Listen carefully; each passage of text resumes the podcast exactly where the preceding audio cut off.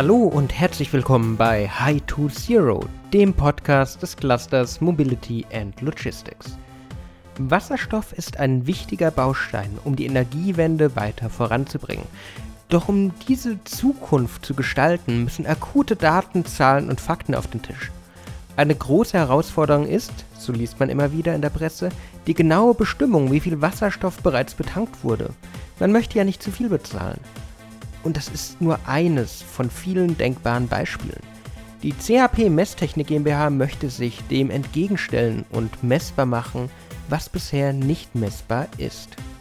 Mein Name ist Alexander Pinker und heute haben wir einen Gesprächspartner, der mit uns sein Know-how im Bereich Messtechnik, aber auch in der Erforschung des Wasserstoffs in der Mobilität teilen wird. Ich freue mich, Professor Dr. Hans-Peter Rabel, Geschäftsführer der CAP Messtechnik GmbH, begrüßen zu dürfen. Hallo, Herr Professor Rabel. Ja, hallo, Herr Pinker, grüß Sie. Würden Sie sich zu Beginn kurz unseren Hörerinnen und Hörern vorstellen? Ja, ähm, mein Name ist Hans-Peter Rabel und ich bin Geschäftsführer einer kleinen mittelständischen Firma oder beziehungsweise sehr kleinen mittelständischen Firma und wir arbeiten an Messtechnik und Messtechniksystemen, um spezielle Probleme zu lösen, die man in der Messtechnik in der Automobilindustrie haben kann. Herr Professor Rabel, Sie haben es angesprochen, Sie beschäftigen sich bei CAP mit komplexen Messmethoden, vorwiegend für die Automobilindustrie. Wieso ist die Messtechnik so wichtig in diesem Bereich? Ja, die Messtechnik ist immer dann wichtig, wenn es darum geht, spezielle Vorgänge zu untersuchen oder Phänomene aufzudecken. Und äh, es gibt natürlich, Messtechnik ist eine uralte äh, Disziplin, die gibt es schon seit äh, vielen Jahrzehnten und Jahrhunderten. Und man versucht natürlich immer bei technischen Vorgängen den, den Dingen auf den Grund zu gehen. Und äh, in unserem Fall geht es um in der Regel Energiewandlungen, da sind Flüssigkeiten dabei, da sind Gase dabei. Und diese Medien werden gepumpt, gefördert, transportiert, werden auch umgewandelt, die interagieren miteinander, kommen in Kontakt, reagieren, bilden was Neues. Und dann geht es natürlich darum, dass man sehr genau misst, was passiert denn da. Und äh, das ist eigentlich die Aufgabe, äh, die wir uns gestellt haben, dass wir abseits von den gängigen Messverfahren was Neues entwickeln und äh, damit dann auch äh, diesen Vorgängen auf den Grund gehen können. Es klingt so einfach, wenn Sie das so sagen. Doch in Wahrheit ist es doch häufiger sehr viel komplizierter. Ihr Motto bei CAP ist ja messbar machen, was bisher nicht messbar ist. Aber wie entwickelt man denn eine neue Methode, wenn es noch gar keine Anzeichen dafür gibt, was eigentlich bei der Messung zu ändern ist? Ja, die, äh, das ist natürlich schon ein wichtiger Punkt, den Sie da ansprechen. Äh, man muss natürlich oft auch durch das Tal der Tränen, wie es so schön heißt, äh, man experimentiert oder man stellt sich erstmal was vor, versucht dann das Problem zu lösen äh, und dann später geht es dann darum, dass man sagt, passt jetzt oder passt nicht. Ne? Das ist genau genug, ist es schnell genug, muss man wieder was ändern. Also die Entwicklung, wie ich jetzt gerade gesprochen habe, war natürlich eine mehrjährige Entwicklung von der Idee äh, bis dann zum, äh, zum fertigen Produkt äh, dauert es natürlich dann ein paar Jahre. Das ist immer ganz klar so. Aber wichtig ist natürlich auch zu sehen, es ist vieles und manches schon da. Äh, und man muss dann nur wieder zerlegen und wieder neu zusammensetzen. Das ist immer wichtig. So Analyse und Synthese sind immer zwei ganz wichtige äh, Schritte, die mit an, miteinander einfach verknüpft werden müssen. Einmal Analyse, was ist eigentlich das, das genaue Problem? Wie kann ich das Problem erstmal beschreiben? Das ist auch oft ein, ein sehr wichtiger Punkt, dass man erstmal formuliert, was möchte ich eigentlich zugänglich machen mit einer Messung und dass man dann sagt, was habe ich für technische Möglichkeiten, ein, eine Lösung herbeizuführen und dann muss man natürlich versuchen, mehrere Systeme, mehrere technische Einzelschritte miteinander zu verknüpfen, um dann äh, zum fertigen Produkt zu kommen. Das, äh, ich denke mal, das ist eigentlich äh, das, was man hat. Vieles ist schon da. Die Physik äh, ist ja eine alte Disziplin und auch die Chemie ist eine alte Disziplin und heute lebt man davon, dass man eigentlich diese, dieses bekannte Wissen äh, oft neu zusammensetzen kann und auch mit durchaus auch mit den Methoden der Elektronik, die man hat, äh, mit der Auswertung und der Software und so weiter, dass man heute einfach von der, von der Präzision und von der Rechenleistung einfach vieles viel, viel schneller machen kann. Die Physik und Chemie ist die gleiche, aber man setzt es halt jetzt einfach anders um. Sie sagen es gerade so schön, man muss sich auf die individuellen Themen einstellen. Jetzt will ich den Bogen mal zur Elektromobilität bzw. zu den wasserstoffbetriebenen Brennstoffzellenfahrzeugen spannen. Welche Rolle spielen hier Messsysteme?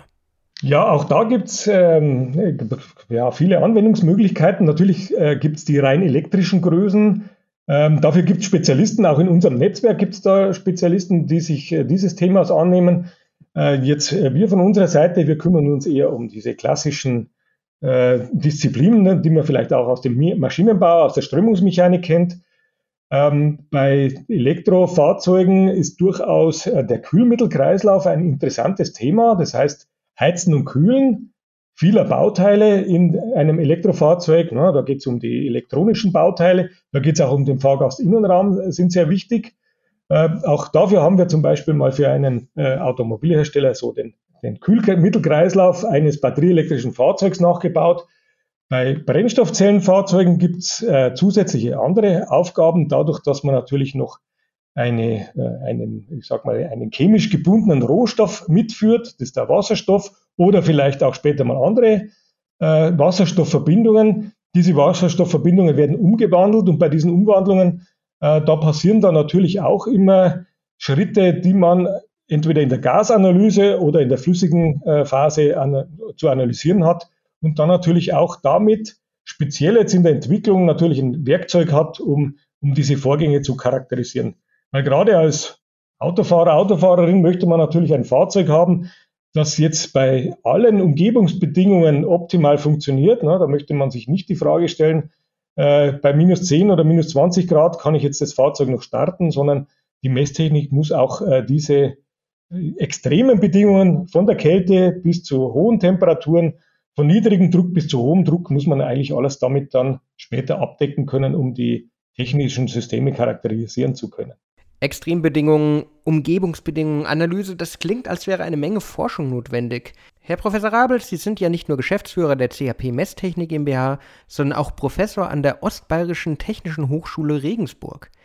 Wie vereinen sich bei Ihnen die Praxis aus Ihrem Unternehmen und die Wissenschaft? In meiner Tätigkeit an der OTH Regensburg geht es darum, sowohl in Lehre und Forschung natürlich auch die Themen der zukünftigen Mobilität oder beziehungsweise der zukünftigen Antriebssysteme in der Mobilität äh, zu lehren und auch äh, zu forschen. Wir haben äh, dazu auch das eine oder andere Forschungsprojekt an der OTH Regensburg, wo es darum geht, mit künftigen alternativen Kraftstoffen, die erzeugt worden sind aus äh, regenerativer Energie, die sozusagen auch CO2-neutral sind, dass man damit auch künftig Fahrzeuge antreiben kann.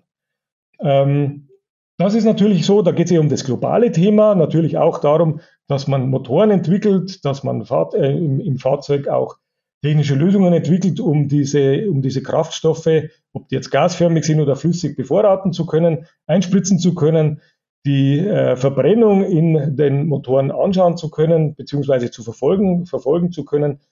Und äh, da ähm, arbeiten wir natürlich auch mit, äh, mit Partnern, mit anderen Hochschulen, mit Industrieunternehmen zusammen, um äh, gemeinsam da natürlich das beste Ergebnis zu erzielen. Und äh, das sind oft öffentlich geförderte Forschungsprojekte und öffentlich geförderte Forschungsprojekte, die finanziert werden über Länderfinanzierung oder Bundesfinanzierung, haben natürlich dann äh, das Ziel, dass äh, möglichst viel äh, des Wissens äh, auch transferiert wird, so dass es der Allgemeinheit zur Verfügung steht. Sie arbeiten mit Partnern, mit Industrieunternehmen und anderen Hochschulen zusammen. Da hört man wirklich die Notwendigkeit von Kooperation und Kollaboration heraus. High to Zero ist ja mehr als nur dieser Podcast, sondern auch ein Innovationsnetzwerk. Was erhoffen Sie sich davon? Ähm, ein Netzwerk ist natürlich immer dann gut, wenn man äh, verschiedene Partner zusammenbringen möchte, die sich vorher durchaus noch nicht gekannt haben. Das ist immer, äh, denke ich, das Wichtigste in einem Netzwerk. Wie bringt man äh, ja, Arbeitsgebiete, wie bringt man Unternehmen, wie bringt man Hochschulen zusammen, die sich vorher noch nicht gekannt haben. Und da ist, denke ich, der, ein Netzwerk und das Netzwerk hat ja ein gemeinsames Ziel. Wir wollen ja in unserem Netzwerk Lösungen, technische Lösungen entwickeln, die dahin gehen, dass wir äh, die Mobilität defossilisieren, dass wir möglichst wenig beziehungsweise gar keine CO2-Emissionen mehr haben und da haben sich in dem Netzwerk durchaus ganz unterschiedliche Mitspieler zusammengefunden, die eigentlich das Gleiche dann wollen. Und äh, ich denke, die Zusammenarbeit, die Kollaboration untereinander wird, wird uns da sicherlich äh, zum Erfolg verhelfen. Das glaube ich schon. Jetzt haben wir sehr viel über die Gegenwart gesprochen, aber ich möchte auch ein bisschen über die Welt von morgen sprechen. Was denken Sie, wie sieht die Zukunft der Mobilität aus? Die Zukunft der Mobilität könnte man in zwei Richtungen sehen. Einmal eine Transformation der Energie, die wir äh, vorhaben, für die äh, Mobilität zu verwenden. Und natürlich geht es auch vielleicht um neue Mobilitätskonzepte. In unserem äh, Netzwerk High to Zero Da geht es natürlich in erster Linie mal darum, äh, dass wir versuchen, mit neuer Energie, ja, nicht nur, weil wir im, im, Netzwerk neue Energie haben, sondern auch mit neuer Energie, mit Wasserstoff, ähm, auch äh, die Energiewende in der Mobilität herbeizuführen.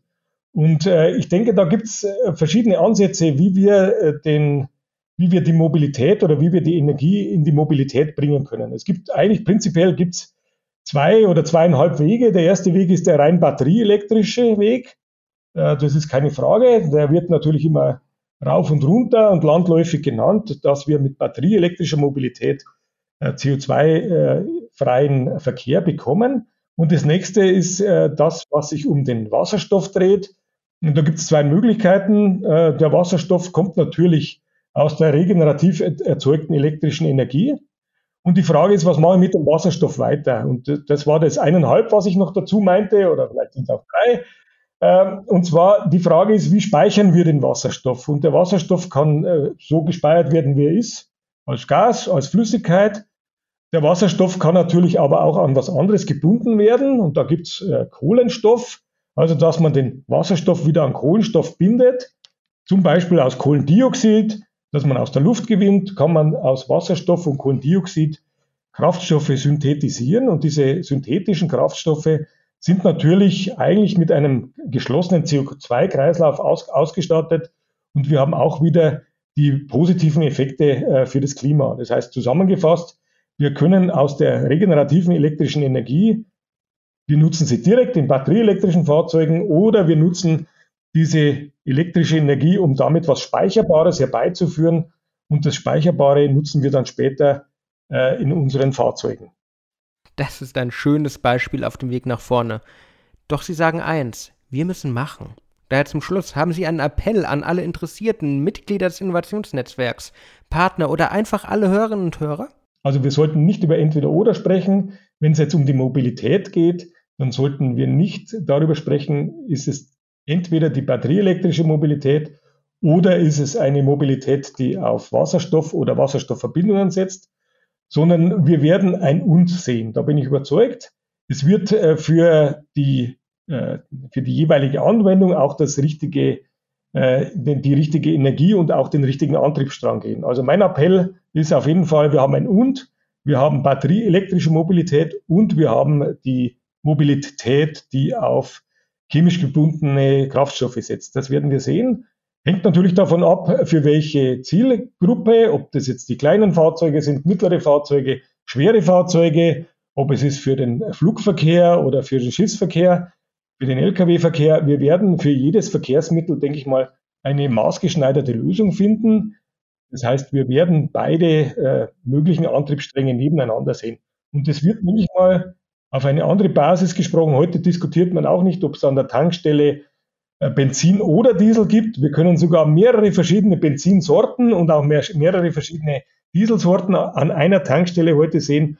Und wir werden später äh, ganz normal Batterie oder ähm, äh, Ladesäulen, wir werden später ganz normal Ladesäulen sehen und auch äh, natürlich äh, ähm, Tankstellen für chemisch gebundene Energieträger.